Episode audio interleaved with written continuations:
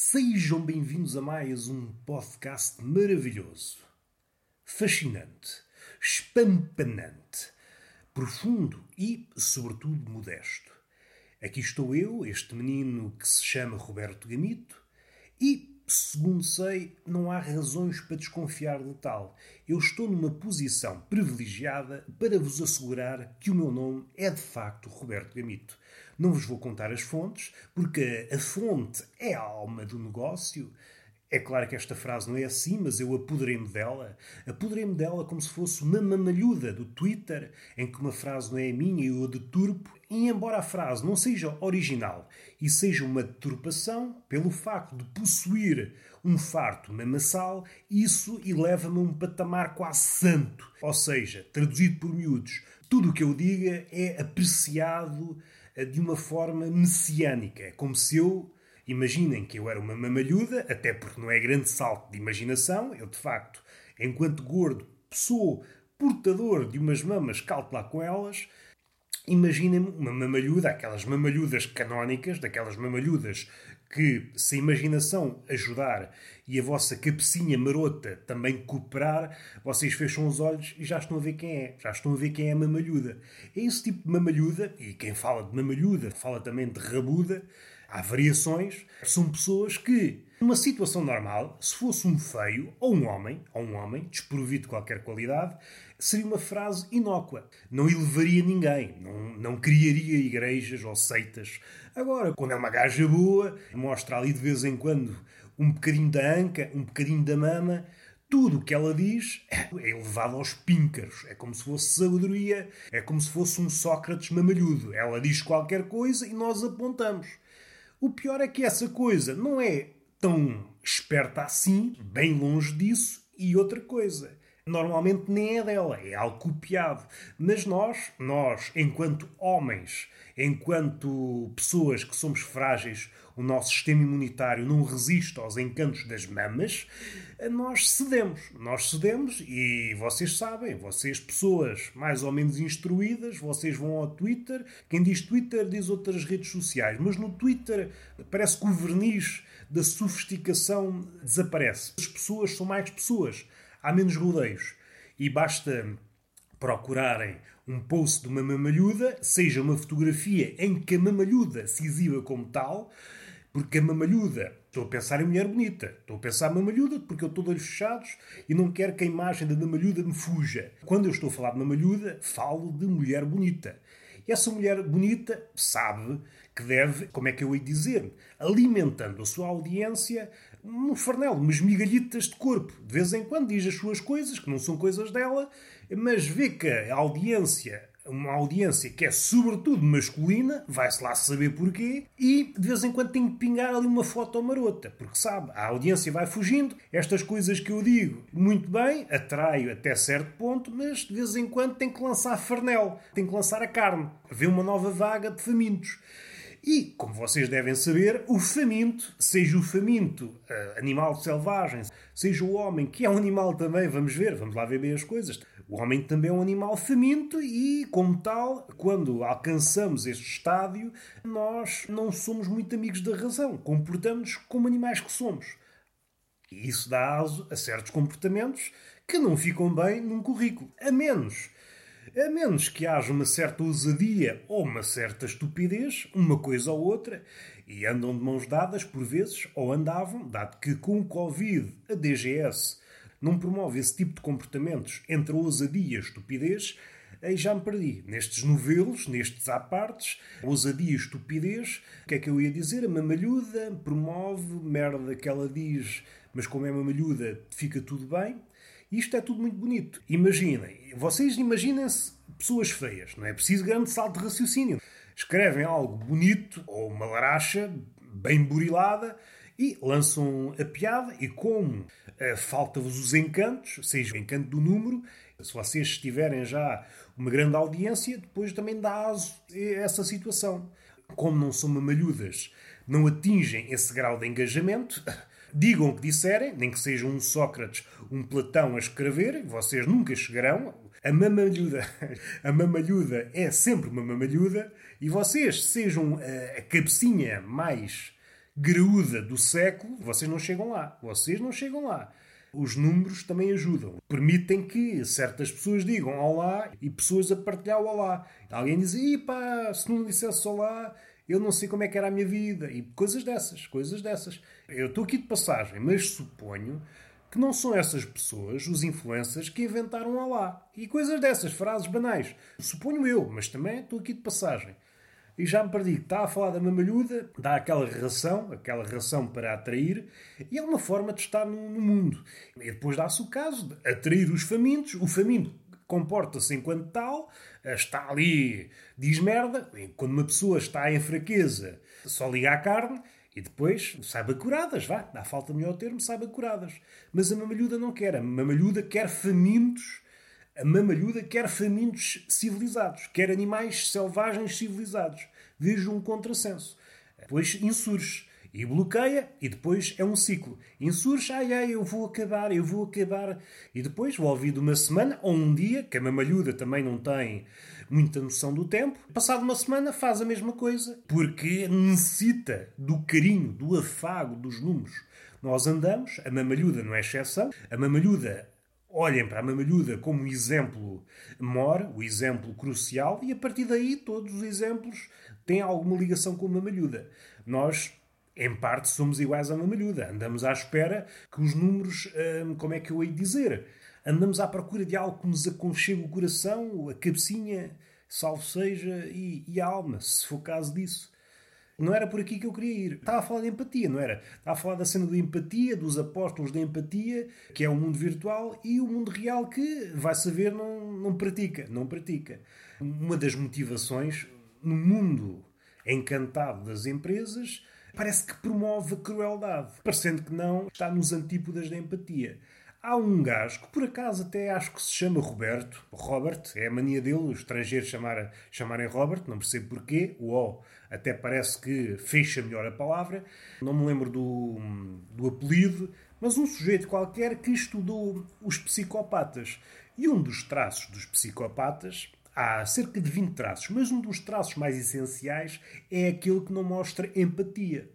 Nas redes sociais há aqui um, uma coisa engraçada. Há muito psicopata, mas grande parte dos psicopatas que há nas redes sociais, ou pretensos psicopatas, ou aspirantes a psicopatas, propalam o seu contrário. Dizem, eu sou muito boa pessoa, quando no fundo nós estamos a ver que não. E isto há aqui um. não é um contrassenso, mas é, são duas camadas. Psicopata antigo não tinha esse verniz.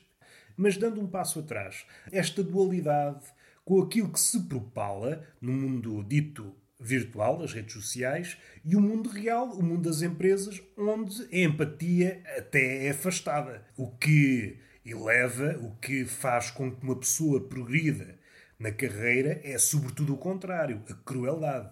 Podem-se contar cantigas. Cante-se cantigas, é empatia, empatia, mas no mundo real, até ver, e parece-me que a coisa não há de mudar, porque se olharmos a história panoramicamente, desde o princípio dos tempos até agora, verificamos que a tendência mais ou menos mantém-se, o homem raramente foi bom e as narrativas é que mudam. Aí é que há oscilações e aquilo que nós queremos associado ao nosso nome, e essa é uma mudança essencial do nosso século, a nossa ligação com a reputação, aquilo que está à superfície, aquilo que nós queremos vender ao outro, a imagem, e aqui entra aquela ideia de Narciso, nós queremos vender a nossa melhor imagem, e não importa que, atrás dessa imagem, nos bastidores dessa imagem, nós sejamos um demónio. Não interessa. Importante é vender a imagem de que somos um anjo. O que importa é vendermos, investirmos, seja em publicidade, seja no boca a boca, no networking, que é um boca a boca em inglês.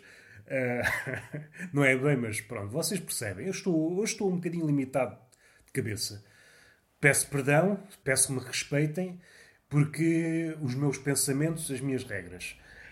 Vamos respirar um pouco, à espera de um raciocínio melhor, que nos salve desta, deste novelo. Mais uma vez estou aqui na cama, deitadinho. Hoje estou de olhos fechados, porque aborrece-me ter os óculos enquanto penso. Isso não faz sentido nenhum. Não faz sentido nenhum. Vamos dar aqui um, um, salto, não sei se qualitativo, mas pelo menos tema. Pode ser que voltemos a este, se me lembrar. Estava eu na passadeira, como é costume, a passear as minhas banhas, e é pensar o que é que me leva a ir ao ginásio. E no fundo, no fundo, o que eu quero fazer no ginásio, ou aquilo que eu procuro no ginásio, é pensar. Aquilo que eu faço, sobretudo quando estou na passadeira. Eu, no fundo, quando vou ao ginásio, sou um rapazinho que está na passadeira a uma velocidade moderada que me permite pensar nas merdas enquanto queima alguma banha. É isto que eu, que eu pretendo. Isto, dito assim, entre amigos, mais ou menos. Mas imaginem, se eu disser isso a alguém. Estás no ginásio para quê? Ah, eu estou para emagrecer. O outro, ah, eu estou para ganhar massa muscular. E tu, Roberto, estás para quê? Eu é mais para pensar por muito menos já puseram pessoas no manicômio. Guardo isto dentro de mim, rio-me. Se há sítio que nós não associamos ao pensamento, é o ginásio. O ginásio é um sítio, vá, é a catedral do corpo e eu uso-a para fins, para fins incorretos. E eu tenho medo de verbalizar, tenho medo de verbalizar. Quais são as tuas melhorias? Como é que estás aí de pança? Como é que estás aí? Perdeste peso? Ganhaste músculo? Não, eu vim aqui é para ter ideias. É vocês, façam a vossa vida que eu faço a minha. E é isto. E agora vamos dar o salto para trás. Onde é que eu estava? Estava na empatia e na crueldade. E nesta cena. Ah, esse Robert, que estudou os psicopatas, verificou uma coisa interessante. Que há um sítio ah, no mundo e na nossa sociedade que é mais provável encontrar um psicopata. E não é, não é em cartéis de droga, não é em bandidos de qualquer ordem. Não onde se encontram mais psicopatas é nos cargos de chefia. E, há pessoas, aquelas pessoas que trabalham, que ainda são umas quantas, podem dizer: não me surpreende. Já encontrei chefes, calto lá com ele. Agora vamos sair aqui da esfera da comédia, vamos falar aqui um bocadinho mais sérios. Pelo menos eu tive essa percepção de que o mundo ia dar uma guinada em matéria empresarial, que havia umas ideias novas, uma relação vá, pelo menos uh, superficialmente, mais harmoniosa entre as chefias, patrões, a malta com dinheiro e os empregados. Havia várias empresas, vários uh, habitats, uh, tentavam-se novas coisas, trabalhava-se menos porque era mais produtivo, porque hum, o trabalhador ficava com a cabeça mais arejada e depois, quando trabalhava, trabalhava com mais afinco. Mas parece-me que isso foi uma janela de tempo muito curta parece que já foi abandonado. E isto eh, não é necessariamente verdade, não é uma verdade absoluta, mas parece-me que se vai esfumar. Porque o que acontece é que há dois modelos, pelo menos dois grandes modelos e depois várias cópias desses modelos, que parecem indicadores de que o mundo vai virar para o outro lado ou para aquele lado que nós supunhamos antes desta vaga de ah, está tudo bem, positivo e o caracinhas, o trabalho vai mudar, a nossa relação e tal, merdas. É merdas, merdas que de vez em quando o homem, o homem maiúsculo, dá-lhe assim uns sonhos, uns delírios e pensa: olha, isto agora vai mudar para melhor, vai mudar, mas de repente leva ali uma, uma cacetada no, no cachaço e percebe: olha, afinal enganaram-me, isto agora é que vai piorar. E eu estou a pensar, por exemplo, no caso da Amazon, e no caso do Alibaba, aquela empresa hum, chinesa, o que é, as condições de trabalho são cada vez mais degradantes. Faltará pouco para chamarmos aquilo de escravidão. E se calhar até não cometíamos nenhum erro ao chamarmos.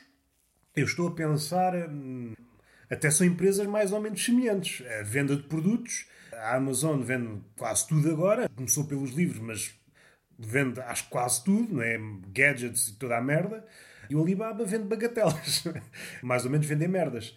E eu lembro-me umas palavrinhas do CEO do Alibaba. Não sei se é Alibaba ou Alibaba, não sei. Não sei se é um ladrão. O ladrão, ai, não podes dizer Alibaba, porque isso magoa-me, diz o ladrão. Isso é uma microagressão. Vai-te para o caralho, ladrão. Quem percebeu, percebeu. Quem não percebeu, abre-te sésamo. Vamos respirar fundo, não aconteceu nada, vamos fazer de conta que não houve uma piada. Esse senhor, que tem uma cabeça muito grande, pelo menos é isso que passa nas imagens, podem procurar no Google, tem uma cabeça estranha. Não sei porquê, mas os CEOs dessas empresas têm sempre uma cabeça estranha. Serão isto pessoas? Serão isto robôs? Serão isto aliens? É pá, tem uma cabeça sempre diferente. Hão de reparar que há aqui um padrão. CEOs de empresas de topo têm sempre uma cabeça estranha. É uma merda que eu reparei e ninguém fala nisso. Mas, voltando ao assunto que nos interessa, esse senhor disse que, salvo erro, o horário de trabalho são 14 horas e, na altura, antes de, da pandemia e do Queiracinhas, obrigava os trabalhadores a trabalhar hum, 16 horas. E como hum, obteve uma certa resistência, não sei porquê, trabalhar 16 horas não custa nada, afinal o dia tem 50 horas, agora trabalhar 16 horas parece que causa já uma aflição, um atrito.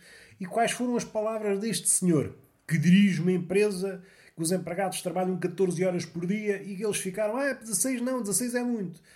Na nossa empresa não empregamos mandriões. E eu fiquei, epá, então, o que é que se passa aqui?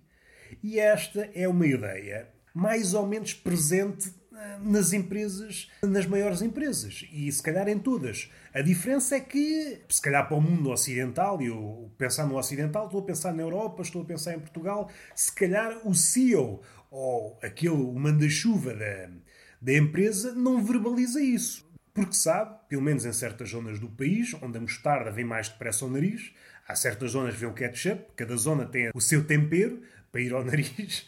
Uh, que estupidez.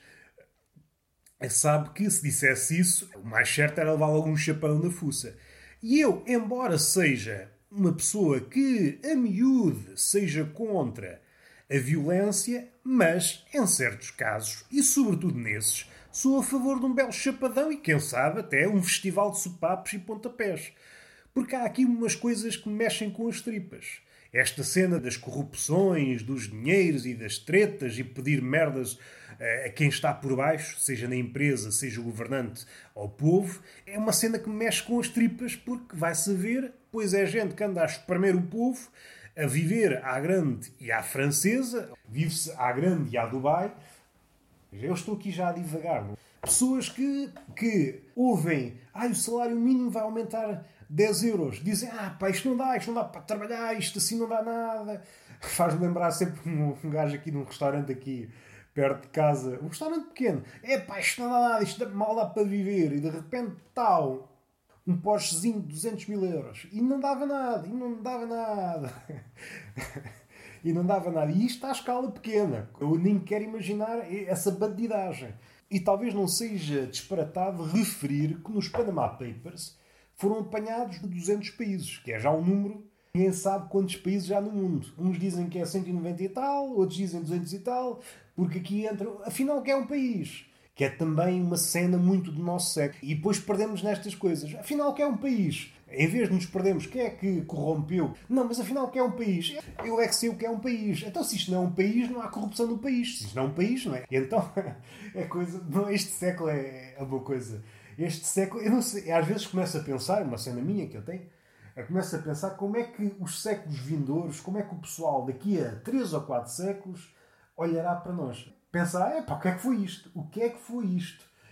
as empresas que ah, não conseguem comportar aumentos no salário mínimo de 10 euros, mas depois descobre-se que andam metidos em cambalacho de milhões e milhões e milhões. Afinal havia dinheiro. Afinal havia dinheiro. Não havia era para o peixe miúdo. Não. Só há dinheiro para o tubarão. Para o peixe miúdo, para o carapauzinho, para o jaquinzinho não há dinheiro. E isto parece que é um ciclo. Repete-se em todos os países, mais ou menos corruptos, mais ou, de forma mais ou menos sofisticada, Hum, e parece que não aprendemos. Parece que não aprendemos é sempre a mesma merda. O que é que há de diferente? Parece que até os tubarões, entre eles, estão a, a devorar, ficando só os tubarões maiores. E o jogo da fraude, da corrupção, da alta corrupção, está a tornar-se cada vez mais sofisticado e é preciso ter um, um vasto império de tal forma que podes moldar o que está à tua volta. E voltando a esse Robert que falou dos psicopatas, há uma frase que me parece bastante elucidativa a este respeito. Um assassino em sério pode desgraçar a vida a meia dúzia de pessoas, mas um CEO pode moldar a sociedade. Alguém com um poder tal que pode mudar tudo. E isso viu-se na, na, crise de 2008-2009, viu-se, por exemplo, no Chipre em 2013, 2013, salvo erro, o Chipre é uma coisa engraçada. É um país de fachada, parece um país de romance, um conto ou uma história de fantasia em que há três profissões: contabilistas, advogados e banqueiros. É um país de fachada que não produz nada descambou. É um refúgio para dinheiros, sobretudo russos e ucranianos. A coisa dificultou-se uh, após esse tombo de 2013. As regras apertaram-se. Contudo, o que é que aconteceu verdadeiramente? Os muito grandes continuam a corromper e a meter dinheiro lá. São de tal maneira grandes que conseguem corromper as coisas. Os mais pequenos, é pá, já não conseguem ir a jogo. O dinheiro deles, é pá, já pode ser desprezado. Por um lado, descobre-se um evento de corrupção e depois os micro-eventos de corrupção. O governo de um país qualquer é obrigado a tomar medidas, toma medidas. De facto, há alguém preso, normalmente há a raia miúda, mas o jogo continua a girar, a roda da corrupção continua a girar e talvez até mais. O que sucede é que se tornou mais sofisticado. E isto depois é ciclos. Mas aqueles que estão mesmo, mesmo lá em cima são dificilmente apanhados, porque têm a sua zona de ação, o seu poder é tal maneira grande que conseguem envergar tudo. E o que é que eu quero dizer mais? Hum, era fechar nessa ideia de que um CEO é mais perigoso que um assassino em série, pode mudar tudo, e isso viu-se naquela crise da especulação imobiliária nos Estados Unidos e o que nos deve tirar o sono se tentarmos fazer esse exercício de profecia para tentar perceber o que é que vai acontecer agora nos próximos tempos. A coisa parece que não vai correr bem. O que é que podemos dizer com certeza que vai acontecer? Aqueles que estão bem colocados financeiramente vão aproveitar até dizer chega e quem está a meio ou dá o salto ou cai e os desgraçados vão continuar desgraçados. É isso que vai acontecer sempre. O pobre nem tem possibilidade de entrar no jogo. Condena-se o, o suborno ou a falcatrua menor, nem que seja para as massas verificarem que o país tem uma aura de, de incorruptibilidade. Não sei se consegui dizer bem, se não consegui, olha, foda-se. Hum, mas na verdade, na verdade, nos bastidores a corrupção está está a carburar a todo vapor. Epá, não era por aqui que eu queria ir. Eu queria dizer outra coisa qualquer. Ah, já sei o que é que quero dizer. Não tem nada a ver com isto, mas estava a pairar aqui na minha cabeça. O que os une é um raciocínio semelhante, é os vários níveis, os vários tratos das coisas, e como nós nos atemos só à superfície, depois raramente compreendemos a coisa. Em geral, não posso dizer que o homem do século XXI é inferior ao do século XX ou anteriores, o que sucede em termos práticos, nós, como não nos comprometemos nas coisas, e o compromisso neste caso entenda-se como não nos demoramos nas coisas, e as coisas só podem ser compreendidas se nos demorarmos nelas. É impossível compreender o mundo se levarmos a nossa vida numa lógica de zapping, andarmos sempre a mudar de 5 em 5 segundos para outra coisa. O mundo, o grosso, não percebemos. Em teoria, eu não digo que somos mais ou menos inteligentes eh, que, que, os homens de séculos passados, mas na prática o que resulta é, como é que eu ia dizer, não é? Uma imbecilidade. Uma imbecilidade gritante porque para, para muscular a inteligência é preciso tempo. Para fazer a distinção entre o que é verdadeiro e errado, o real e irreal, ehm, a suposição, a crença, a opinião, o conhecimento, fazer essas destrinças, ver as origens da informação, etc, etc tudo isso leva tempo. E como nós não estamos disponíveis para perder tempo no que quer que seja, seja em relações, seja um, a fazer uma aproximação à verdade, e a verdade é sempre algo que nos foge, quero fechar com a ideia antes que, que me esqueça. É engraçado como as coisas mudam, é engraçado como as coisas à superfície parecem mudar, mas depois, no fundo, no fundo, são sempre as mesmas. E eu, no outro dia, estava numa taberna onde eu costumo ir beber um cafezinho à noite e percebi-me de uma coisa. Aquela atitude que as feministas tornaram visível nos últimos tempos, e às vezes bem, e às vezes bem, é muito próxima à de um bêbado. E eu passo a explicar. Vocês, pessoas que vivem, que é a única qualidade que eu vos peço para se identificar com isto, já deve ter acontecido numa taberna, num bar, num sítio onde há pessoas, vocês olharem para alguém e essa pessoa, para onde é que estás a olhar? E aquilo pode descambar depende da vossa disponibilidade para a zaragata e depende também de, da vontade do outro produzir zaragata. E esta atitude, onde é que estás a olhar? Queres arranjar problemas? É uma atitude semelhante à das feministas que, ao mínimo olhar do homem, produz um desacato. Eu não estou a dizer, e é a merda deste século, que nós temos que. Parece que o nosso discurso, seja ele cómico ou de outro pendor qualquer, está sempre condenado a ser uma espécie de interrogatório. Nós temos que clarificar todas as nossas intenções. E isto, em parte, se for assim reduzido, pode ter a sua graça. Agora, se for levado eh, desde que acordamos até que nos deitamos, é pá, é chatíssimo. É chatíssimo porque aquela ideia que muita gente quer vender de que somos todos culpados é um erro. Porque se nós somos todos culpados, quem é que faz de juiz? Não há ninguém capacitado para tal. Por isso, é um tiro no pé, meus queridos. Não é por aí que eu queria ir. Estava a fazer a minha declaração de interesses e a dizer que, em certos casos, faz sentido a mulher se sentir eh, melindrada pelo olhar selvagem do homem. Não estou a dizer que não. Mas, como em tudo na vida e como em tudo que é deste século, isso vai extravasando e a maluquice não tem freio. Vai sempre. Vai sempre e hoje, ao mínimo olhar, estou sentado numa cadeira, porque eu sento em cadeiras e olho por acaso para a frente e nesse instante está a passar uma mulher que por acaso traz um decote e eu cruzo por acaso o meu olhar com aquelas tetas. A mulher não gosta que eu pose o olhar nas tetas e eu pose o olhar durante um segundo e há desacatos. E aí está a merda feita. E este comportamento é exatamente este comportamento. Não estou a dizer o outro. Não estou a dizer o outro daquele que, ao ver um decote generoso, filantrópico, pensa: olha, vou pousar o olhar aí e vou passar 15 dias. Vou passar umas férias nesse decote. Não estou a dizer isso. Estou a dizer aquele olhar que, por vezes, é fortuito, por vezes, é, é apenas o instinto.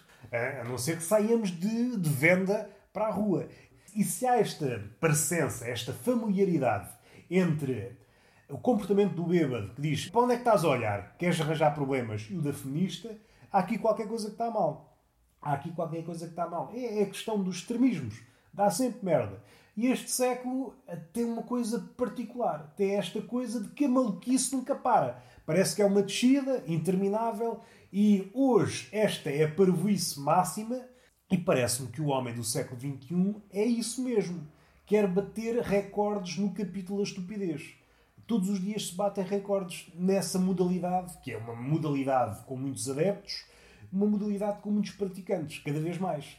O que é que eu tenho a dizer sobre isso? Nada. Apenas essa parecença entre o comportamento do bêbado e o comportamento da feminista. E isto é alargado por várias coisas. É engraçado como nós partimos do lugar da razão como vamos lá pensar melhor nisto, vamos lá pensar no que está mal e acabamos num comportamento um bocadinho que está nos antípodas da razão. É um comportamento que diríamos selvagem.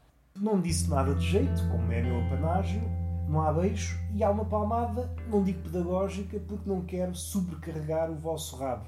Não quero que o vosso rabo vá para casa estafado. Quero que o vosso rabo vá para casa com disponibilidade para pensar no mundo. É isso que eu quero para o vosso rabo. Até à próxima.